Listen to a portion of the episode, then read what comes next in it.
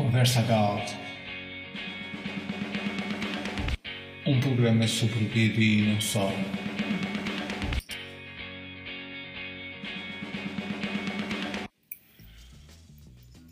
Muito bem, começamos mais um episódio do, do podcast Conversa Galt. Desta vez o convidado é o André Mateus. Bem-vindo, André. Obrigado, Sérgio. Tudo bem? Olha, um, podias então falar-nos um pouco da tua relação com a banda desenhada? Bem, eh, eu, a banda desenhada para mim começou na infância. Lembras-te daquelas edições da Abril com o jornal? Uhum. Que tinhas o Batman e a Liga da Justiça, tinhas o Homem-Aranha e o Thor. Eles misturavam aquilo, fazia tipo uma compilação. Estavam sempre atrasados em relação aos Estados Unidos, acho que isso ainda hoje continua. Mas eh, foi essa a primeira introdução à banda desenhada. Depois, também em paralelo com com o Tintin, com o Asterix, com a banda desenhada da Disney. Aquilo que se comprava nas livrarias, nos supermercados e nos quiosques. Essa foi a primeira introdução ao mundo da banda desenhada. Uhum. Mas eu acho que só percebi que se podia fazer banda desenhada, que se podia escrever ou que se podia desenhar. Eu sempre pensei que aquilo era uma coisa que já não se fazia, simplesmente aparecia. Não sei, só, só quando, quando comecei Aí aos 18, aos 19, aos 20 é que percebi que isso era uma profissão. Mesmo, mesmo tendo um, um desejo de escrever desde, desde miúdo, nunca, nunca percebi que isso era uma coisa que era possível de fazer. Okay. Foi uma agradável surpresa quando descobri. Hum, como é que foi o teu encontro? Hum, neste, neste momento já, já tens algum historial como argumentista para banda desenhada. Um, o desenho nunca te seduziu ou achaste sempre que só podias ficar pelo argumento? Bom, a escrita foi sempre algo que é mais orgânico, né? pelo menos para mim foi mais orgânico. O desenho nunca foi algo que, que eu fosse bom, neste momento, tinha sempre 3 EBT. Portanto, o desenho, mesmo que eu gostasse, eu até gostava quando era puto, uh, nunca foi algo que eu fosse bom o suficiente para sequer pensar em seguir uma carreira. Portanto, mesmo que eu gostasse, sempre foi algo que foi, foi posto de parte. Já a escrita, acho que é mais difícil as pessoas saberem que eu sou mau. sempre, dá, sempre dá para disfarçarem. Consegues disfarçar melhor. Exatamente. Uh... Vês logo, vês logo, epá, este gajo não tem jeito de uh, Pronto, e tu, não foi por acaso que certamente foste para a Faculdade de Letras de Lisboa? Não, não. A Faculdade de Letras eh, também não foi aquilo que eu tinha inicialmente em mente. A ideia, a escrita sempre fez parte do que eu queria fazer. Quando era puto, inventava histórias, pensei em ser detetive, pensei em ser ator. Basicamente, eu sempre quis estar envolvido em criar ou contar histórias. Uh, e felizmente, uh, os meus avós, eu incentivi com os meus avós, disseram que isso não é uma coisa que dá dinheiro tinha ter aquela mentalidade antiga e, e se calhar ainda, ainda correta de que essas coisas das artes e da literatura, disso tudo, isso não é uma profissão, não é algo que dá dinheiro. Se queres escrever, tens que fazer uma coisa que dê dinheiro. E então a alternativa que, que eles encontraram e que eu concordei foi o jornalismo. E foi para aí que eu fui para a Faculdade de Letras, para tirar comunicação. Uh, ainda estagiei, ainda tentei. Alguma coisa, só molhar os pés no mundo do, jornalismo, mas vi que aquilo não era para mim. Havia pouca criatividade e não era algo que eu fosse bom ou que me propusesse fazer. E então, depois da Faculdade de Letras, fui para a Restart, fui tirar um concurso na Restart, ou como as pessoas me dizem sempre que eu digo Restart, Restart. Uh, e tirei escrita para cinema, televisão e new media e é que tomei conhecimento da, da forma de criar histórias que mais me, mais me seduzia.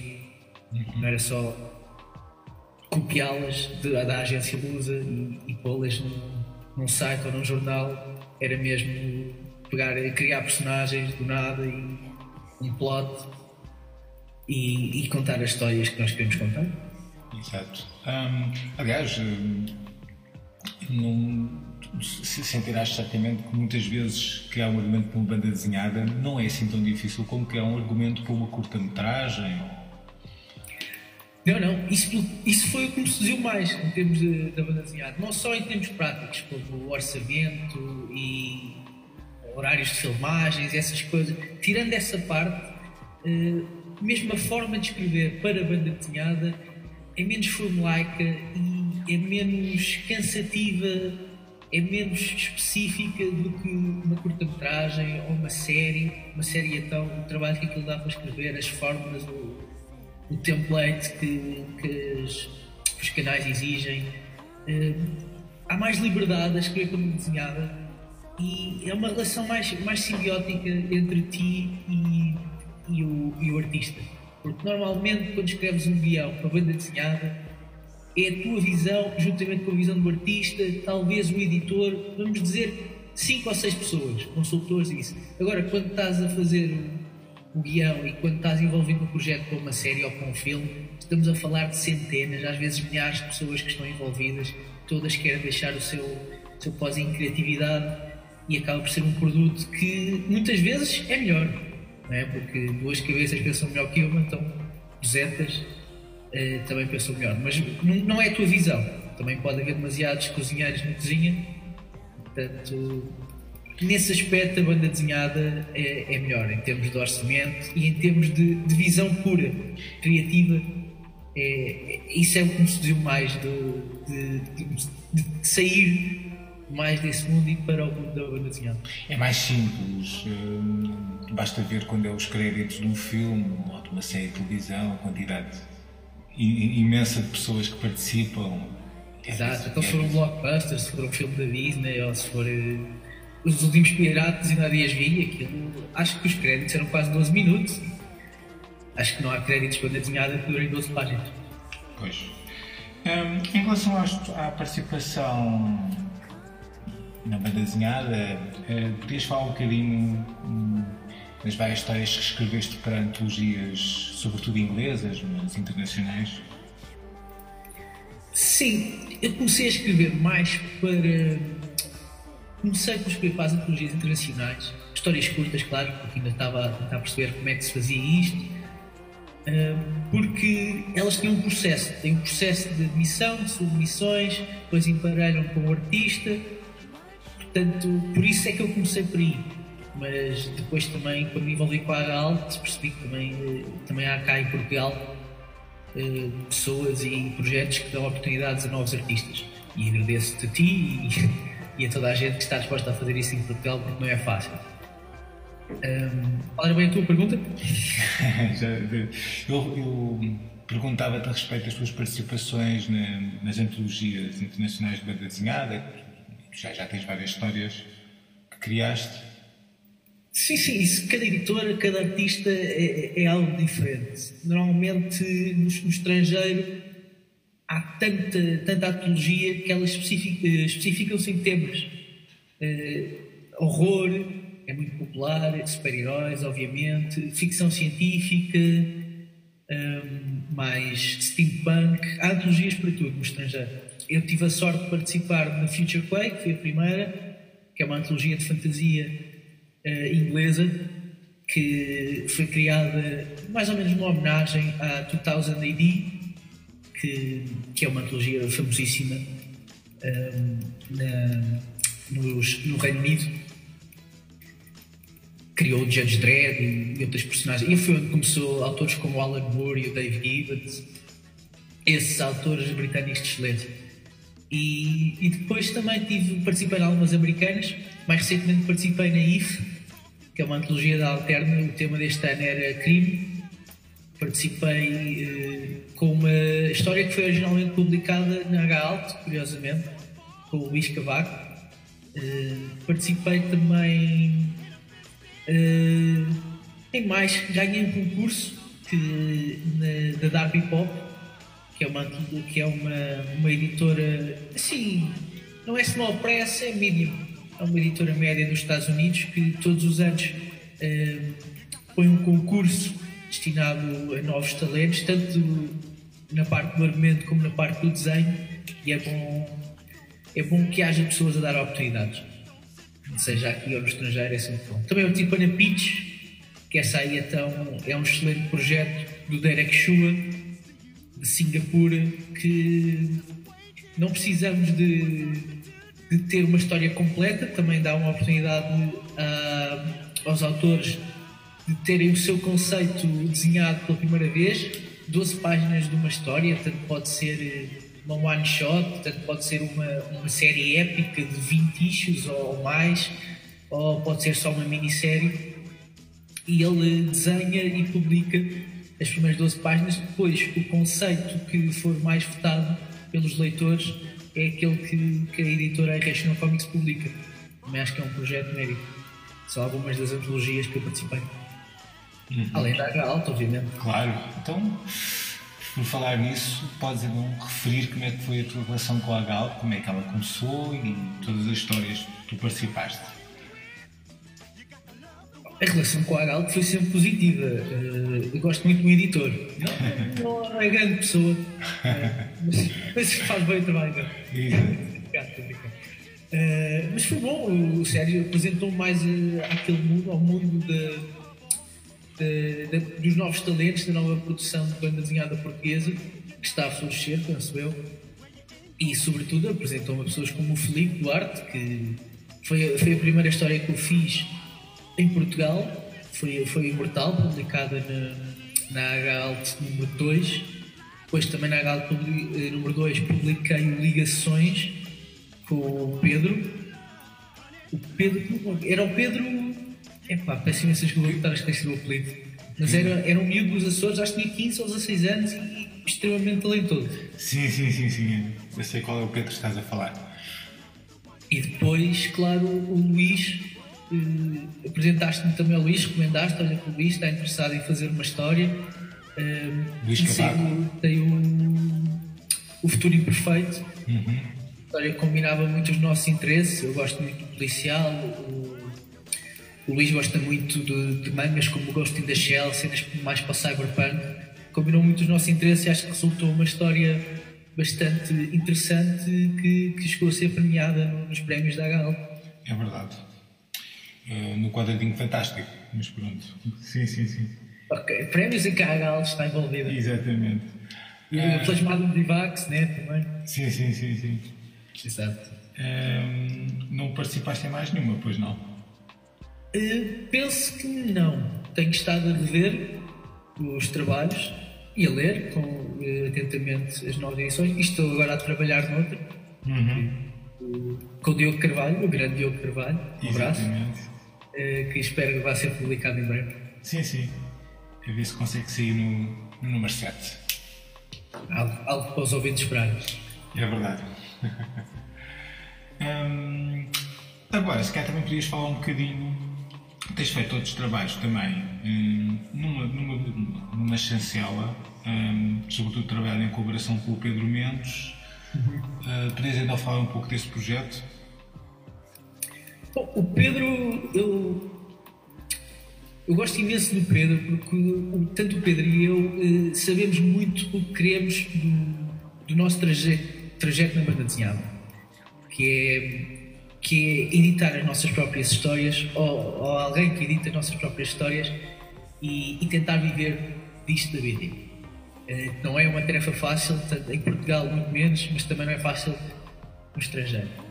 Uh, e o que nós decidimos é apostar em nós uh, e, queria, e como eu tenho a sorte de, de ter um pai Vitor Mateus, também um abraço, eh, que trabalha na área, em artes gráficas, decidimos que íamos criar uma pequena editora para publicar as nossas histórias, publicar basicamente as histórias que eu escrevo, também algumas que ele vai desenhar, outras que eu vou encontrar outros parceiros para desenhar, mas até agora editámos o The Insiders, que é uma, uma pequena história de 24 páginas eh, passada no tempo dos vikings da Escandinávia, uh, que envolve deuses, envolve lobisomens.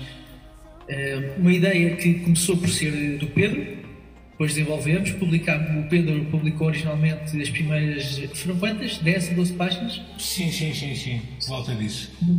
Numa edição da Galt, uhum. e depois nós pegámos nessa ideia dele, decidimos expandi-la, estamos agora a pensar no universo e, e continuá-la uh, com a VM Comics ou com outra editora. Uh, e também, neste momento, encontrei outro bom artista, este na Índia, que é o Rahil, Rahil Mohsin, e acabei de publicar eh, uma história também muito no ar, com, que é antropomórfica. Tem, tem uma tartaruga detetive, que, que é um mistério no ar, que, que acabei agora de publicar também para VM Comics. E temos mais coisas eh, planeadas, tanto sempre eu como escritor, algumas ilustradas por Pedro, outras ilustradas por outras pessoas. Mas a ideia da VM Comics é pegar em pessoas que estão mesmo interessadas em, em possivelmente viver da e contar as suas histórias. E, e, o Pedro até agora tem sido um parceiro extraordinário. Tem ido comigo a várias convenções, fomos a Beja, fomos, fomos já duas vezes à Comic Con, eh, fomos a Leeds este ano, ao Todd Bubble. Tem sido sempre experiências uh, extraordinárias e que acho que é sempre um passo em frente para, para as nossas carreiras. Exato. Hum, agora, se calhar poderias falar, recentemente foi lançado um, um, livro, um álbum em conjunto com o Filipe Duarte, pela Escorpião Azul. Poderias então falar desse projeto? Claro. Isso, eu tive sempre sorte de, de encontrar uh, artistas que, que me fizeram evoluir como escritor e que partilham muito da minha visão sobre o mundo da banda desenhada. Uh, e o Felipe é claramente um deles. Uh, foste tu que me apresentaste, foi o Felipe foi o autor da, da Imortal, a primeira, primeira banda desenhada que eu tive publicada em Portugal, na Gal número 2, e a partir daí já colaborámos em alguns projetos. Colaborámos numa, numa pequena prancha para a vida marginal, colaborámos noutra prancha para, para a antologia do Sci-Fi LX, que, que tu também organizas. Um, e quando temos, temos coisas em comum, ele gosta das histórias que eu escrevo, eu gosto da forma como, como o Filipe desenha, e então falámos em, em fazer este álbum. O, o Filipe teve uma proposta do Jorge Diodato, que é o editor da, da Escorpião Azul, para, para colaborar no álbum. O Filipe achou que era que um álbum de 48 páginas ou de 64 páginas, na altura não estava bem definido o tamanho da obra era algo que era muito difícil para ele fazer sozinho. Uh, Contactou-me, eu tinha uma ideia, ele gostou da ideia, desenvolvemos a ideia em conjunto, fizemos os desenhos foi publicado. E eu, tanto eu como o Felipe estamos muito orgulhosos do, do resultado e achamos que é uma história muito interessante. Posso já dar aqui a sinopse, já agora, que é sobre. é no mundo da música e também no mundo da escrita. É uma história pessoal, muito pessoal para mim, tem alguns pontos com, com a realidade, embora seja largamente ficcionada, sobre um escritor que um escritor falhado que se envolve um músico de sucesso que quer deixar uh, uh, o seu legado, quer deixar uh, algo para trás no, no mundo e que basicamente é uma história que fala sobre a morte e sobre a busca pela imortalidade, sobre arrependimentos, amor tem um pouco de tudo. E tem, também tem um pouco de humor também. Uhum. Sim, sim, sim. Foi lançado um, no Festival da Amadora. Da Amadora? Exato. Uh, em, em, novembro, não foi? Exato. Um, de resto, assim, projetos futuros, o que é que andas assim a, a magicar? Ah, isso. Há muita coisa, muita coisa. Tenho. Tanto eu como o Pedro estamos a pensar em reeditar uh, o Hotel Hell e o Deciders, que foi os dois projetos uh, em que nós trabalhámos, o Deciders na VM Comics e o Deciders na WP Comics, que é uma editora de Cardiff que achamos que não fez o melhor trabalho com, com o nosso conceito. Estamos a pensar em reeditar em 2018 o Deciders vamos, vamos editar com cor, porque o VM Comics edita preto e branco Estamos a pensar em reeditar com cor. Depois, uh, mais a solo. Também tenho, tenho algumas ideias. Estou neste momento a trabalhar com artistas. Estou também a trabalhar eh, com o Felipe, outro álbum para a Escorpião Azul em 2019. E uma história curta que, a partida, vai ser publicada numa antologia que eles vão publicar eh, em 2018 para festejar o aniversário da, da Escorpião. Penso que são 10 anos e, e, neste momento é, é o que eu estou a pensar em termos de banda desenhada. Ok. São assim os projetos que tens, tens em mente. Exato, exato. E claro, publicar mais coisas com a Gal. Claro. Isso não pode faltar. Exatamente. É, brevemente para o número 7, uh, para o número 7 ou, e mais. E, e quem sabe mais outra história na, na cartola. Exato. Na gaveta? Exatamente. Na gaveta é mais correto. um, em relação a, a livros de desenhar que tenhas comprado recentemente e que te tenham entusiasmado, tens assim algumas referências? Ui, isso são tantas. Olha, fartei-me de comprar coisas do Felipe Melo, lá no, no Comic Con, em que fui recentemente, que os vampiros e o, e o comer e beber, porque, antes de mais, eu sou, sou fã do Felipe Melo como, como autor e como personalidade. Uh, e acho que dão excelentes prendas de Natal. Já passou, mas deram excelentes prendas de Natal para o meu avô e para a minha avó e, e, também comprei o novo livro do, do Osvaldo e do Fernando, do Fernando Dórdio, que, que, sobre o Sérgio Godinho, que comprei para, para, os meus pais, porque eles são, são fãs do Sérgio Godinho. Uhum. E eu acho que isso é interessante. esses projetos que intersectam a banda desenhada com outras coisas. No caso do, do Felipe e do, do Juan, não tanto, mas o facto de eles serem personalidades noutros campos arrasta esse público para a banda desenhada. E o facto de, desta, do elixir da, da imortalidade. Não, não recordo agora do título, sabes o título? Uh, agora assim não me recordo, mas não é, é qualquer elixir. Uh... Elixir da imortalidade, da eterna imortalidade. Eu peço desculpa se eles estiverem a ouvir e estiver completamente a aceitar o título, mas associando a banda desenhada com outras coisas é uma forma de cativar o público e trazê-lo para a banda desenhada, ou de volta, ou pela primeira vez.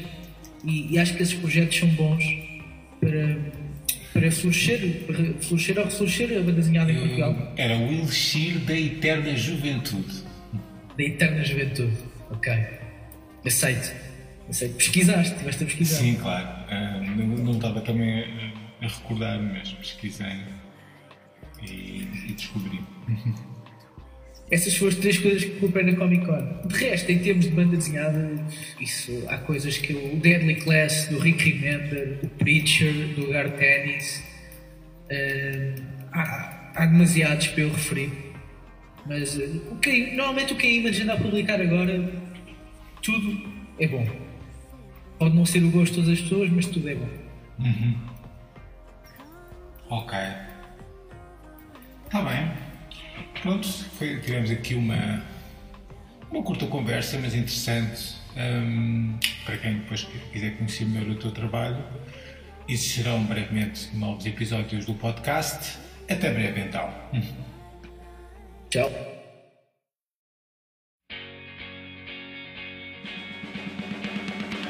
Conversa Galt.